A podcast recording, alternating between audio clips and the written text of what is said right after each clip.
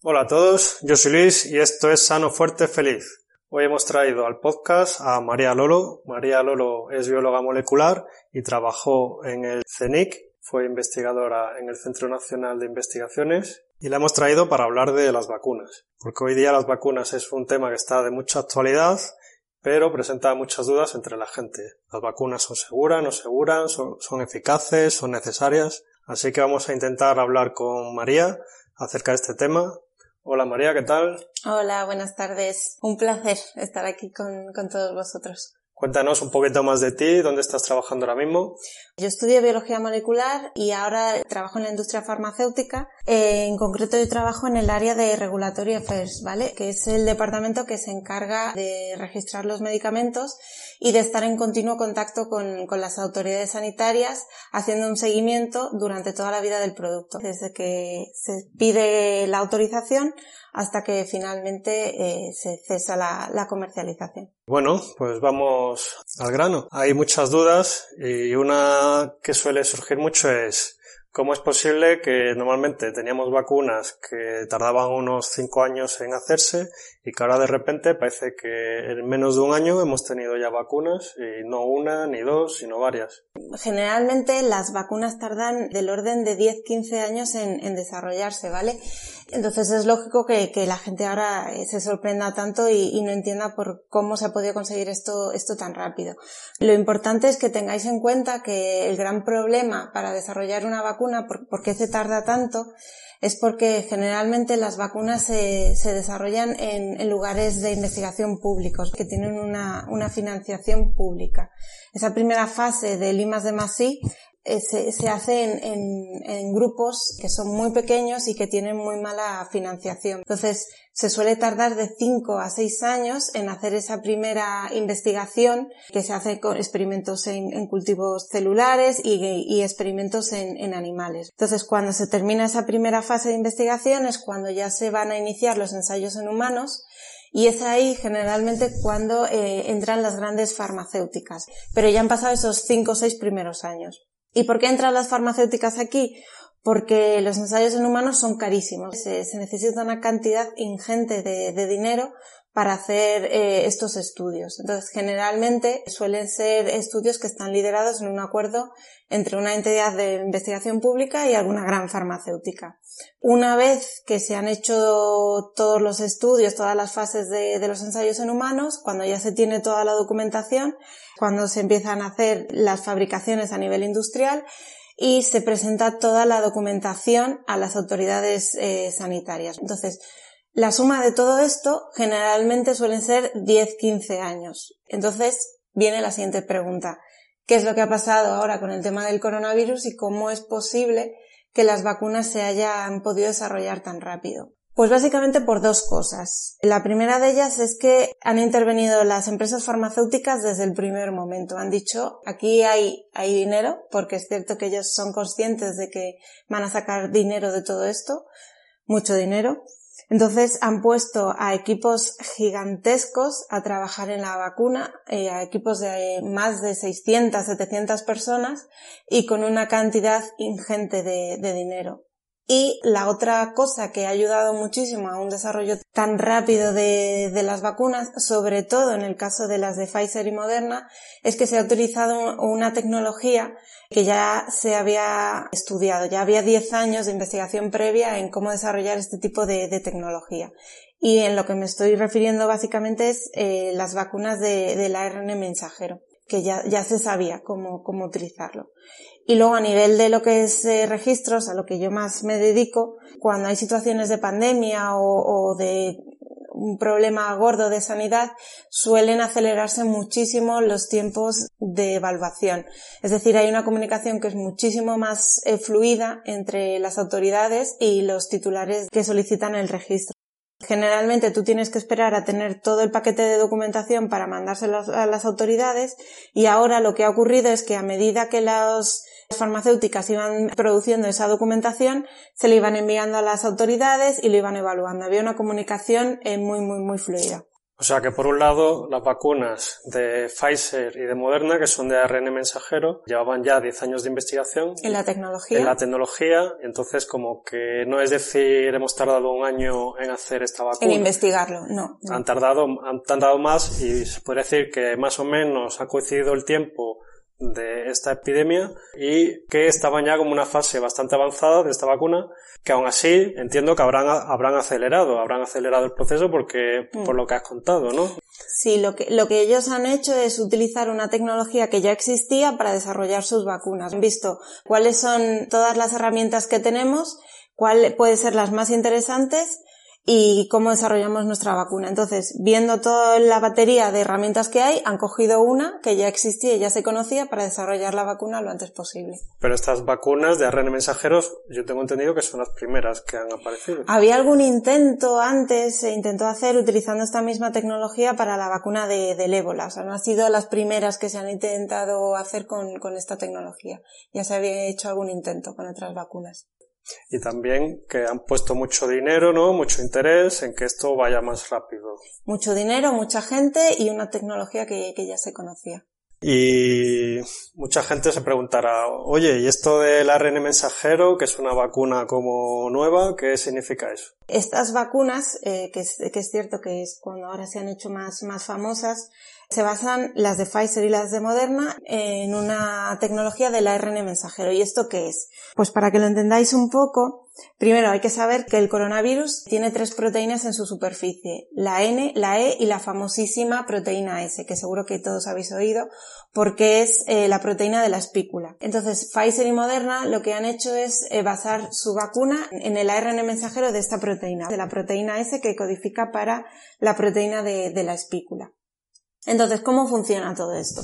O, por qué? Eh, ¿Por qué han utilizado esta proteína y, no las otras o cualquier otra? Bien, porque la proteína S, la de la espícula, es la que tiene afinidad por los receptores humanos. Es la proteína que le confiere al virus la capacidad de, de infección de las células humanas. Entonces, en una versión normal, en una versión que no esté modificada genéticamente, cuando el virus nos infecta, este ARN mensajero del virus lo reconocen nuestros ribosomas y entonces eh, lo van a traducir en la proteína de la espícula.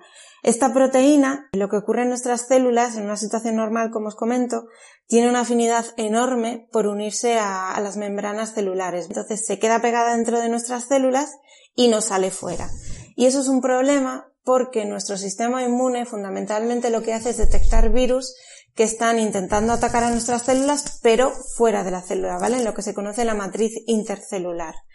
Entonces, lo que interesa es que esta proteína de la espícula salga fuera de la célula. Y es aquí donde se ha utilizado esta tecnología que ya se llevaba 10 años investigando.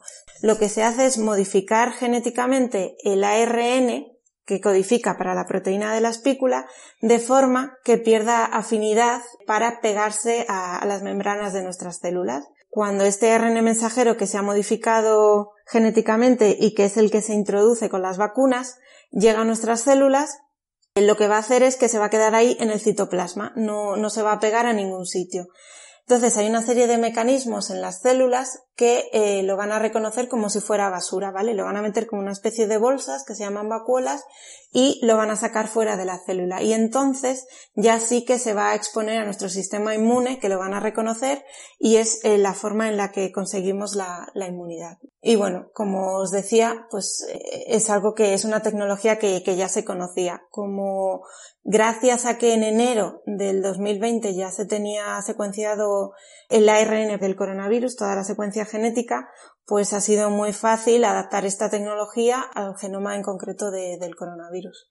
Entonces, esta gente que dice que no está secuenciado el ARN. No, está, está secuenciado, muy secuenciado y hay, hay, hay, totalmente, eso no, no hay ninguna duda. Eso es, eh, eso es un error. La gente que, que piensa eso está, está equivocada. Y algunas personas piensan que el hecho de meter un ARN modificado con unas mutaciones puede afectar de alguna manera a nuestro cuerpo, el estar metiendo algo modificado. Bueno, creo que vas más o menos porque hay mucha gente que dice que, que sí puede afectar a nuestro ADN, que eso luego pueda provocar mutaciones en nuestro ADN.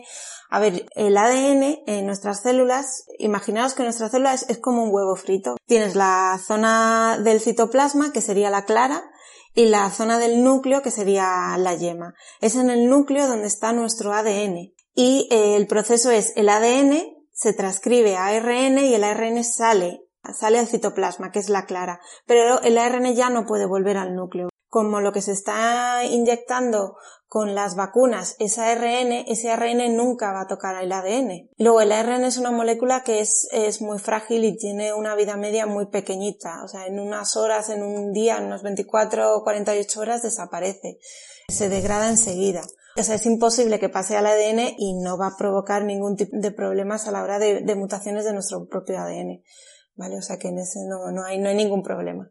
Y luego además también que tengáis en cuenta que lo que se está inyectando con las vacunas es una parte del virus. O sea que, que lo que te podría provocar la vacuna es, en todo caso, lo que te pueda provocar el virus. Y encima las vacunas están tratadas o estudiadas para que, que no provoquen la misma enfermedad que provoca el virus, sino mucho más eh, atenuada para inducir al sistema inmune a protegernos. Vale. Y hemos estado hablando hasta ahora de las vacunas ARN. Y sabemos que hay otros tipos de vacunas ya a día de hoy. Están la de AstraZeneca y las de Janssen ya están autorizadas a nivel eh, europeo. Estas vacunas, eh, bueno, tienen una tecnología que es distinta, es una tecnología más tradicional, que es simplemente pues utilizar una versión atenuada de, del virus. Es decir, el virus está vivo, pero está atenuado porque se ha reducido su, su, virulencia. La de Sputnik también, la rusa, pues tiene la misma tecnología. es, eh, es un virus atenuado. Lo que es más interesante son las futuras vacunas en las que sería conseguir desactivar al virus por completo, que es conseguir una versión del virus que replique mucho peor, pero que infecte a la célula de forma muy parecida y que por lo tanto desde el punto de vista externo sea igual. Entonces eso va a hacer que aunque haya mutaciones, si no hay unas mutaciones que cambien por completo al virus, va a ser muy difícil que nuestro sistema inmune no, no lo reconozca. Y quería comentaros también que me resulta muy interesante, además tengo compañeros de, de la carrera que están trabajando en esta vacuna, en la española, en la de Luis en Juanes, porque además es bastante distinto a todo lo que, lo que hemos estado viendo y estamos escuchando. Sobre todo por tres cosas. La primera es porque es una vacuna que es autoamplificable, es decir, que tú inyectas una cantidad muy pequeña del ARN y esta es capaz de multiplicarse por 5.000 veces dentro de nuestro organismo. Además, va a generar una inmunidad que es esterilizante, es decir, que nos va a impedir que nos enfermemos, pero que además no, no nos vamos a infectar ni vamos a transmitir el virus. Y una cosa que es también muy curiosa es que va a ser una administración intranasal, ¿vale? No, no va a ser inyectable, sino que va a ser intranasal. Eso es, es, es, muy curiosa. Yo creo que va a ser interesante, pero yo creo que hasta el primer semestre del año que viene no, no la vamos a tener.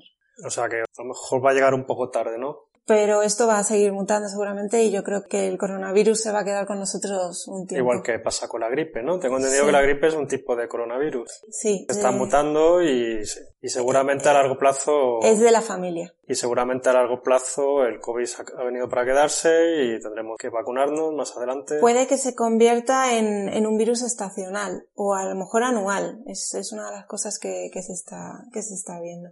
Y cambiando un poco de tercio, esto que dicen que las vacunas, que si son seguras, no son seguras, que yo conozco a alguien que le dio autismo, no sé qué, o parte de la vacuna tiene una serie de ingredientes. ¿Qué sabes tú de esto? Bueno, el tema de, la seguridad con las vacunas, a diferencia de otros medicamentos, pues que el tratamiento es, es, distinto, porque en las vacunas generalmente te ponen una dosis o dos, como estamos viendo con algunas de las que ya hay, pero ya no hay más tratamiento, se para con una o dos dosis y se para. Entonces, generalmente los efectos adversos se pueden ver en el primer mes, en el segundo mes como mucho. Entonces, cuando se habla de, de los efectos adversos que, que pueden provocar estas vacunas, sobre todo pueden ser o efectos adversos relacionados con la anafilaxis, es decir, una alergia muy fuerte, y esto generalmente es a, los excipientes. Las vacunas, aparte de la molécula diana o el ARN mensajero o el virus, tienen que llevar una especie de vehículo que permitan la administración de, de la vacuna. Generalmente las vacunas, las reacciones adversas generalmente son a estos excipientes, que las empresas farmacéuticas lo saben y que eso los irán modificando. Es como la gente que tiene alergia a algunos alimentos. Cuando tú tienes un problema de una pandemia, tú haces una fabricación masiva y es cierto que como tú lo estás administrando a millones de personas, pues puede que generen reacciones adversas. Pero la mayoría de la gente no las tiene. Son reacciones adversas bastante pequeñas. Sí que es cierto que de lo que se está hablando ahora mucho es de, una reacción adversa que se está viendo que es eh, la trombosis venosa cerebral, que lo provocan todas. Se habla mucho de las de AstraZeneca y las de Janssen, pero Pfizer y Moderna también provocan esta reacción adversa. Se está viendo que es una enfermedad nueva. Lo que quiero aclarar es que esto no es causa de la vacuna, es una causa del virus. No es porque te la provoque la vacuna, es porque te la provoca el virus. Pero que también, o sea, es, es que es muy pequeña la, la gente que, que, sufre esta, estos efectos adversos. Es una persona entre un millón. Lo que pasa es que estamos hablando de que se está haciendo vacunas masivas a millones de personas. Entonces, claro que salen algunos, casos de trombosis venosa cerebral pero tener en cuenta también eh, que la trombosis eh, es, es, es, una enfermedad que ya se conoce y para la que hay un tratamiento. Lo que sí que yo diría es que la gente tendría que estar en los tres primeros días desde que le ponga la, la, vacuna, pues estar un poco atenta y estar viendo si tienen algún tipo de efecto adverso, sobre todo dolores de cabeza, y si al tercer día tú sigues con tu dolor adverso, tu dolor de cabeza, irte al médico. Y ahí hay un tratamiento para la trombosis. Entonces yo creo que al final en, en los medicamentos o en las vacunas como cualquier otro medicamento, pues hay una relación beneficio-riesgo y siempre hay posibilidad de tener reacciones adversas. Pero mientras estén controladas, mientras se sepan, estén descritas, pues eh, yo creo que al final el beneficio-riesgo siempre sigue siendo mayor. Sí, eso es como cuando nos subimos a un coche, que hay muchísimos accidentes de tráfico todos los días. En el momento que te subes a un coche, las probabilidades de tener un accidente las tiene y la gente no deja de subirse a un coche. En mi caso, a mí me compensa lo que gano subiéndome a un coche que el riesgo que me, que me da.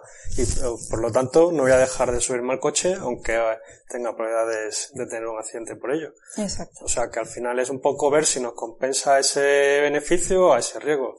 Porque claro, la gente cuando tiene miedo a la vacuna le dices, bueno, y también tendrías que tener miedo al COVID, ¿no?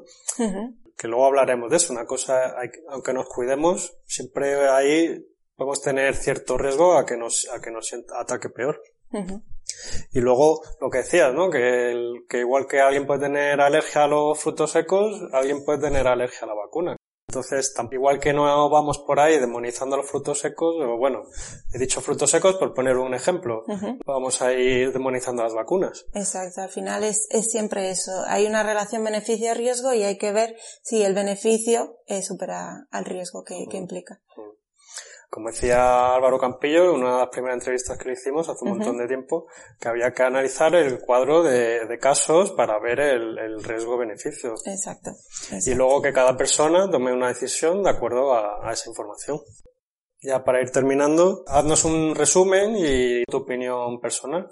Mi resumen es que las vacunas es verdad que ha sido un, un proceso este año que ha sido todo muy rápido y, entiendo esos miedos que genera la gente, pero que no, no, se, no se han saltado ninguna de las etapas que hay que cumplir, no se han falsificado datos, no hay un problema en el que la velocidad haya hecho que disminuya la, calidad, se han seguido los pasos que hay que hacer y las etapas que hay que cumplir. Lo que sí que es cierto es que es un virus nuevo, relativamente, o es una pandemia que, que nos ha afectado y que todo se ha acelerado mucho, pero que al final yo creo que, que sí que es interesante eh, no demonizar las vacunas y solo hay que ver la ayuda que ha habido durante todos los años desde que tenemos vacunas a la hora de eliminar enfermedades. Pero a raíz de esto sí que me gustaría añadir que, que, está muy bien que tengamos un sistema sanitario fuerte y una amplia batería de, de medicamentos, pero que somos mucho más responsables de nuestra salud de lo que queremos admitir. No podemos olvidar que la salud empieza por uno mismo, que como tú bien explicas en tu canal, es, es, importantísimo que aprendamos a, a, cuidar de nosotros mismos, tanto en la alimentación, los ayunos, eh, un entrenamiento de fuerza, una exposición al frío y al calor, cuidar los ritmos circadianos, cuidar muchísimo el descanso, desde mi punto de vista creo que el tema psicológico es, es, para mí es básico creo que la suma de todo es lo que va a hacer que nuestro sistema inmune sea fuerte y, nos pueda defender. Porque si os dais cuenta, hay gente que a lo mejor está en contacto con el virus y no tiene ningún tipo de enfermedad, no desarrolla una enfermedad, y gente que desarrolla una enfermedad muy fuerte que le puede provocar la muerte. Entonces, yo creo que la diferencia no está tanto en el virus, sino en nosotros y en nuestro sistema inmune y en cómo estamos nosotros. Hay personas que en contacto con el virus no desarrollan la enfermedad y otras sí. Por lo tanto, el virus es una condición necesaria para que se produzca la enfermedad, pero no es suficiente. Sí, a veces la gente tiende a confundir la sanidad con la salud, ¿no? Y, y, la salud es algo más que eso, ¿no? El, mm. el, ir a hacer deporte, el moverte, el evitar una vida sedentaria, el, el intentar estar en tu peso, no estar en un caso de obesidad. Mm. Y todas esas cosas ayudan a una mejor salud que sí, que luego te encuentras casos de personas que hacen deporte y que se cuidaban, que les ha afectado el COVID, pero también hay que tener en cuenta que hay estudios que dicen que a mayor obesidad que el COVID afecta más. Entonces, cuanto más débil seas, más fácil es que te haga más daño. Entonces, desde aquí siempre queremos hacer eh, un llamamiento a que la gente tome una actitud que sea responsable de su salud y que está muy bien en un momento dado, pues te vacunes o que si tienes un problema de que pillas el COVID y todavía no estás vacunado, pues que esté en la sanidad, pero que también tenemos que poner nosotros de nuestra parte para una, para una mejor salud. Exacto, hacernos cargos de nosotros Me encanta que terminemos de esta manera, María, una charla que trata de ser divulgativa acerca de las vacunas, pero como siempre aquí queremos comentar más cosas, Pues nada, muchas gracias María por venir aquí. Muchas gracias a vosotros. Hasta luego. Nos puedes encontrar en iVoox, iTunes, YouTube, Instagram, Facebook y por supuesto en sanofuertefeliz.com. Ayúdanos a seguir creciendo, suscríbete y comparte para que más gente pueda tener un cuerpo sano, fuerte y feliz.